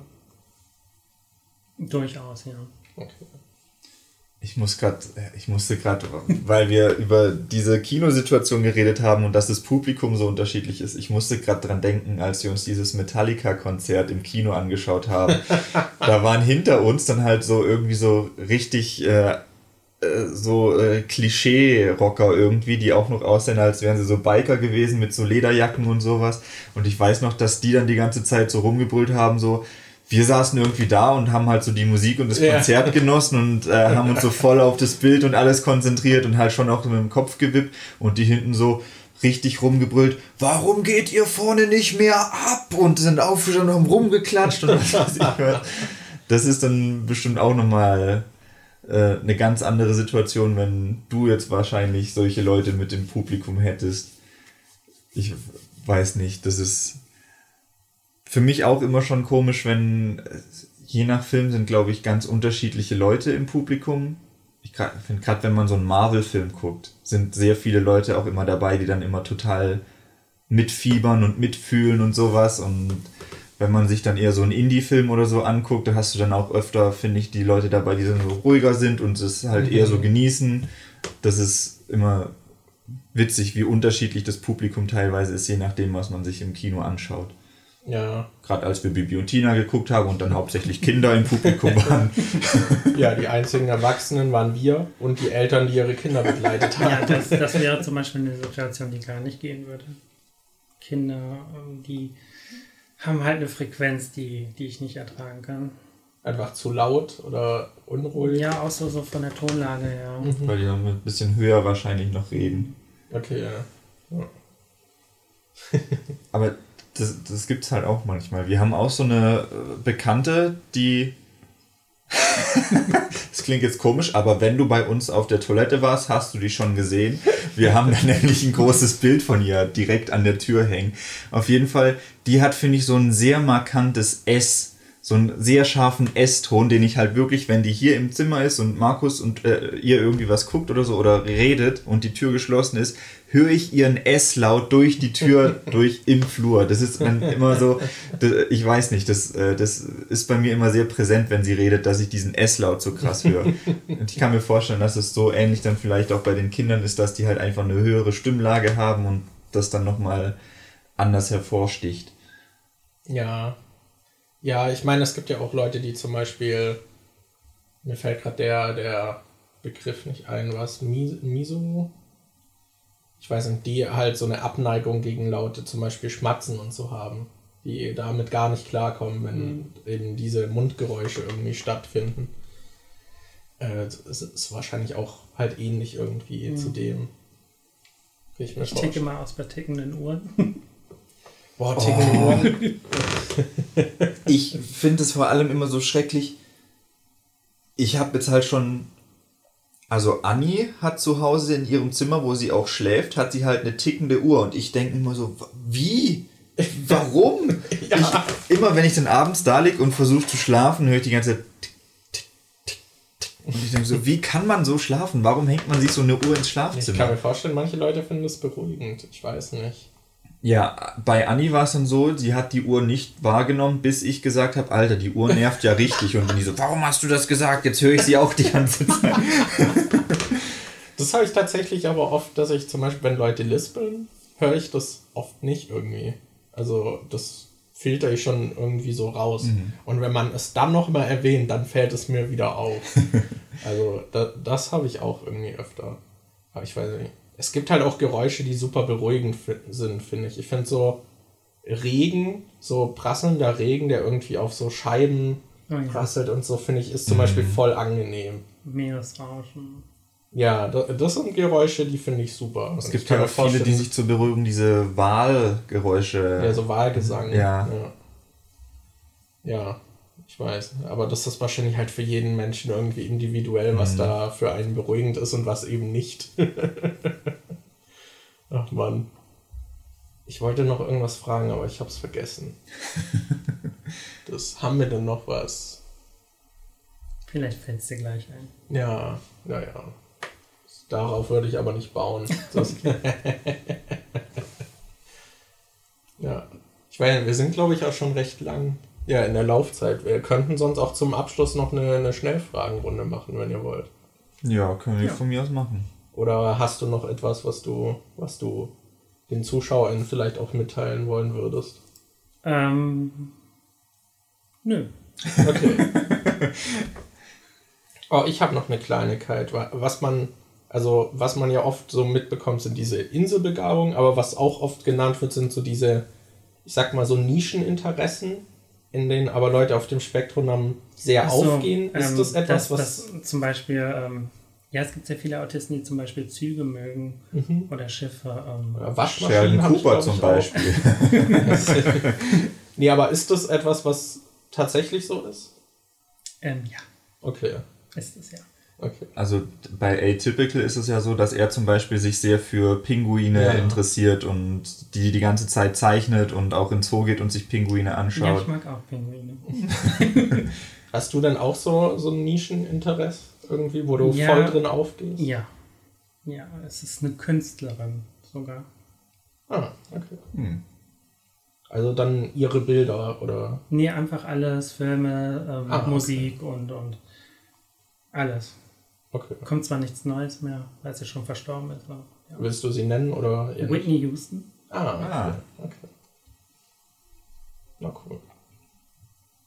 Ja, aber das hat mich interessiert, ob das auch akkurat ist oder eher so von den Medien geprägt ist, diese Darstellung. so. Nee, da höre ich nicht so drauf. okay. Wollen wir dann noch eine Schnellfragenrunde machen? Jo, können okay. wir machen. Ich weiß nicht, ob ich die lesen kann, aber. Ich, ich kann es lesen. Okay. Da, okay, mach, sollen wir die erste direkt machen? Da kann Markus bestimmt viel zu sagen. Freitag der 13. oder Nightmare on Elm Street? Ich glaube, ich habe. Hast du die Filme alle gesehen? Ja. Ich, ähm, ähm, ja, habe ich alle gesehen. Ich schätze mal, das ist dann eher eine Frage für uns beide. Ich weiß nicht, ob du alle gesehen hast. Wahrscheinlich nicht, oder?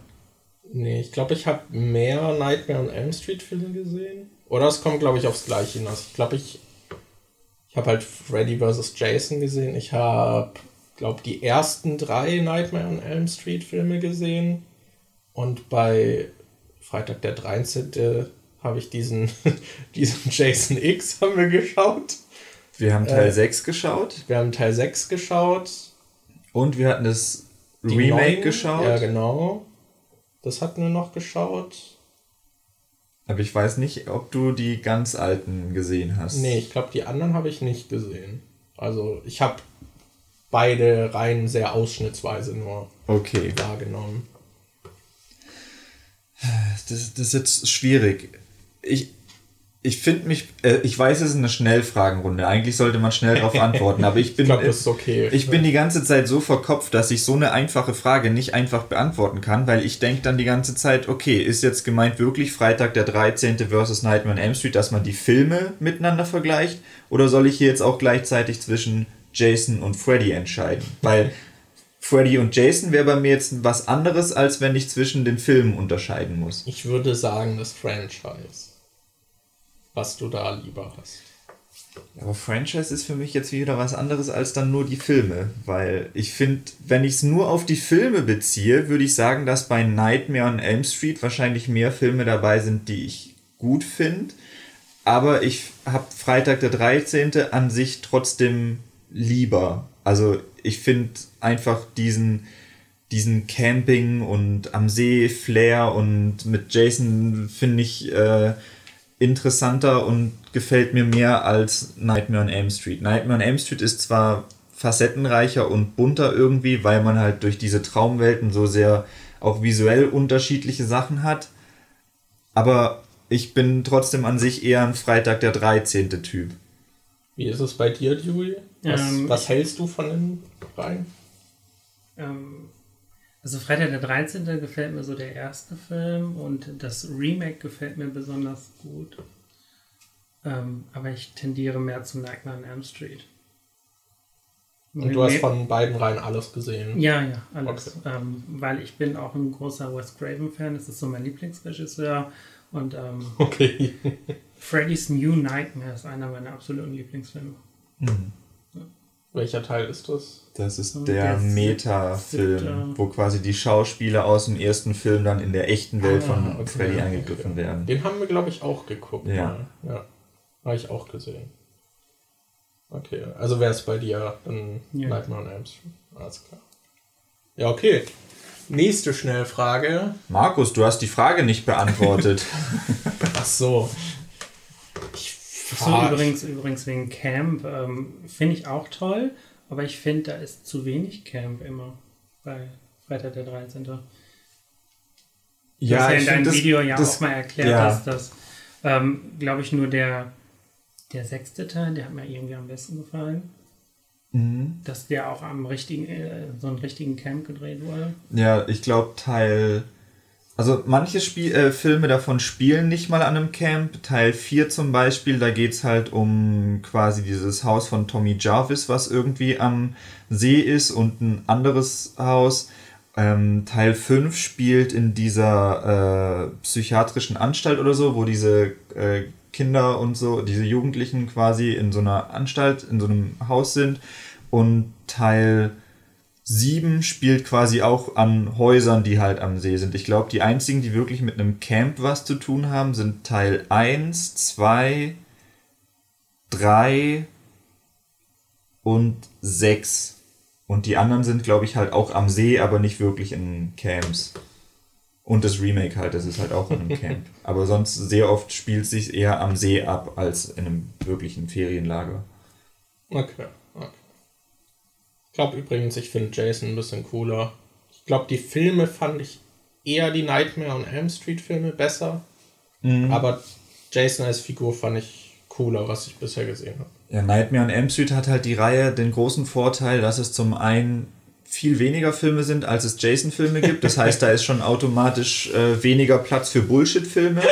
Und bei Freitag der 13. gibt es halt, finde ich, mehr Filme, die halt einfach, die ich halt einfach sehr schlecht finde. Deshalb wird die Reihe eher verwässert durch die schlechten Filme, okay, die noch okay. drin sind.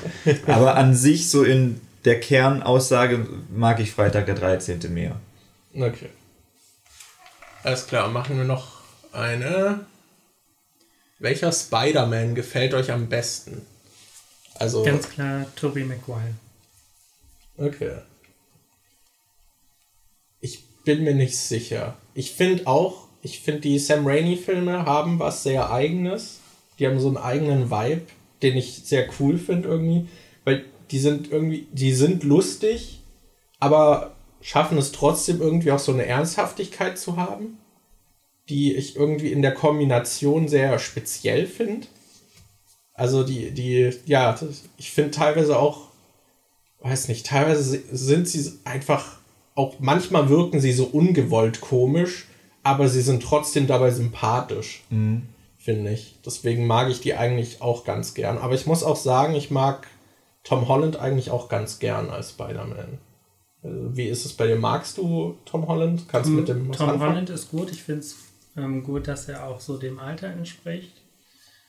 Ähm, was ich bei diesen neuen Spider-Man-Filmen nicht mag, ist halt, er übernimmt keine Verantwortung. Es ist für mich nicht mehr wirklich Spider-Man, weil da sehr viel von Tony Stark drin ist. Mhm. Ja, ich finde Spider-Man ist schon sehr stark auch dieser Aspekt eben dieses Versuchen, Superheld zu sein, aber gleichzeitig halt auch noch einfach einen Teenager, der halt irgendwie Teenager-Probleme hat und das so zu balancen alles irgendwie. Das, das geht ein bisschen verloren in den neuen, finde ich. Ich glaube, ich würde dann auch die Sam Raimi-Filme nehmen, weil die mit Andrew Garfield, die sind halt. Kann man sich schon angucken. Aber, aber das ist jetzt halt die Frage: Es wird gefragt, welcher Spider-Man gefällt euch am besten? Sind damit jetzt die Filme gemeint oder wirklich nur die Darsteller? Ähm, hui. Weil ich finde, Andrew Garfield hatte halt auch, finde ich, äh, was Cooles. Der hatte so ein bisschen dieses. Ähm, er ist so das Zwischending zwischen Toby Maguire mhm. und Tom Holland, finde ich. Weil ich finde, Toby hatte sich immer schon so sehr erwachsen angefühlt. Und ich finde, Andrew ist so in der Mitte. Er hat so dieses Kindliche und Verspielte, aber gleichzeitig äh, wirkt er auch erwachsener als der Spider-Man von Tom Holland. Und er hatte auch gleichzeitig immer diese Momente, das, wo man halt sieht, wie äh, tollpatschig er und so ist.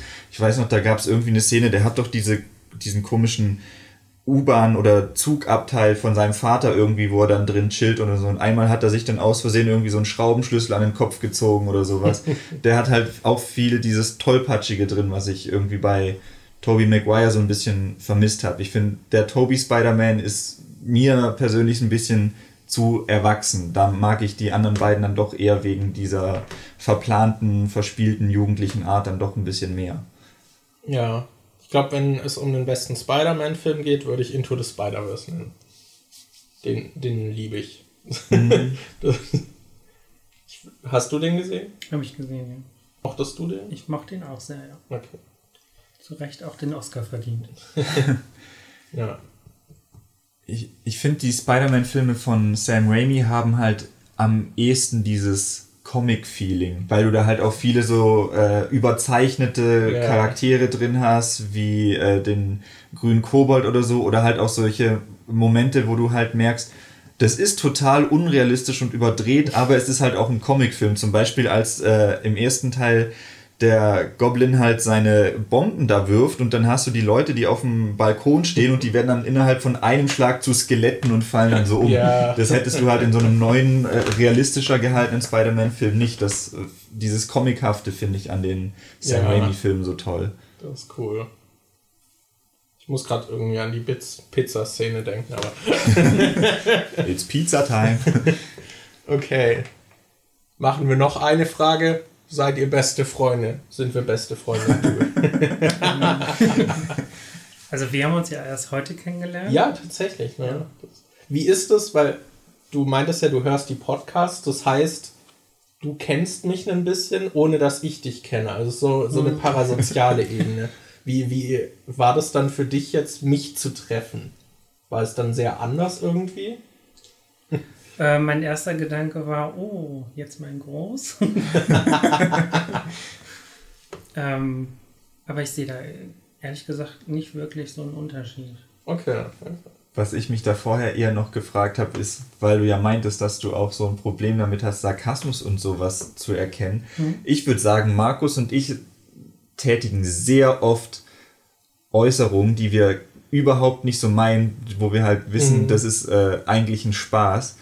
Und da frage ich mich jetzt gerade, äh, wie, wie das bei uns ist, wenn du zum Beispiel einen Podcast äh, hörst oder sowas, ob du dann schon irgendwie, fragst du dich dann manchmal, ob wir gewisse Sachen ernst meinen oder ob das ein Spaß ist oder fällt dir das bei uns irgendwie ein bisschen leichter, das zu differenzieren? Ähm, ich bin, bin da oft sehr neutral. Ähm, aber wenn ich merke, wenn ihr dann auch lacht, dann versuche ich mir das mehrmals anzugucken und versuche mir da irgendwie so ein Bild von zu machen. Und wenn ich nicht weiter weiß, dann google ich einfach. okay. Na cool. Aber es ist, ist, eine sehr merkwürdige Situation oft. Ich war mal mit einem Freund unterwegs und der hatte was Sarkastisches gesagt und darauf habe ich auch geantwortet und er meinte, hey, du hast ja gerade zurückgeantwortet, auch was Sarkastisches und ähm, ich habe das aber selber nicht so begriffen. Hm. Witzig. Ja, und um die Ursprungsfrage zu beantworten, ich, ich vermute mal, sie waren uns beide gerichtet. Ja. Sind wir beste Freunde? Würde Daniel, ich lass dich zuerst an. und jetzt sage ich so, ja, wir sind beste Freunde. Und du so, oh, das tut mir jetzt furchtbar leid, aber ich finde nicht, dass du mein bester Freund bist. Ich, ich würde schon sagen, ja. Ja, würde ich auch. Ja, es heißt ja immer, dass man so nach sieben Jahren meistens so irgendwie ein Streit oder sowas kommen könnte. Dass äh, sieben Jahre habe ich schon öfter gehört, dass das in Beziehung so die Grenze ist. Wenn man sieben Jahre überstanden hat, dann ist man quasi so over the hill, dann geht eigentlich nicht mehr großartig was so schief. Freunde fürs Leben. Ja, und wir, wir haben die sieben Jahre ja schon weit überstanden. deshalb, ich glaube, äh, da müsste jetzt schon was Riesiges kommen, um uns dann Ja. auch irgendwie so auseinander zu zwängen. Ja, ja. Schon schön. Ja. Sollen wir dann gerade die andere auch noch schnell machen? Weiß nicht. Marvel oder DC, auch von Pixel Battle, der hat auch die letzte gestellt.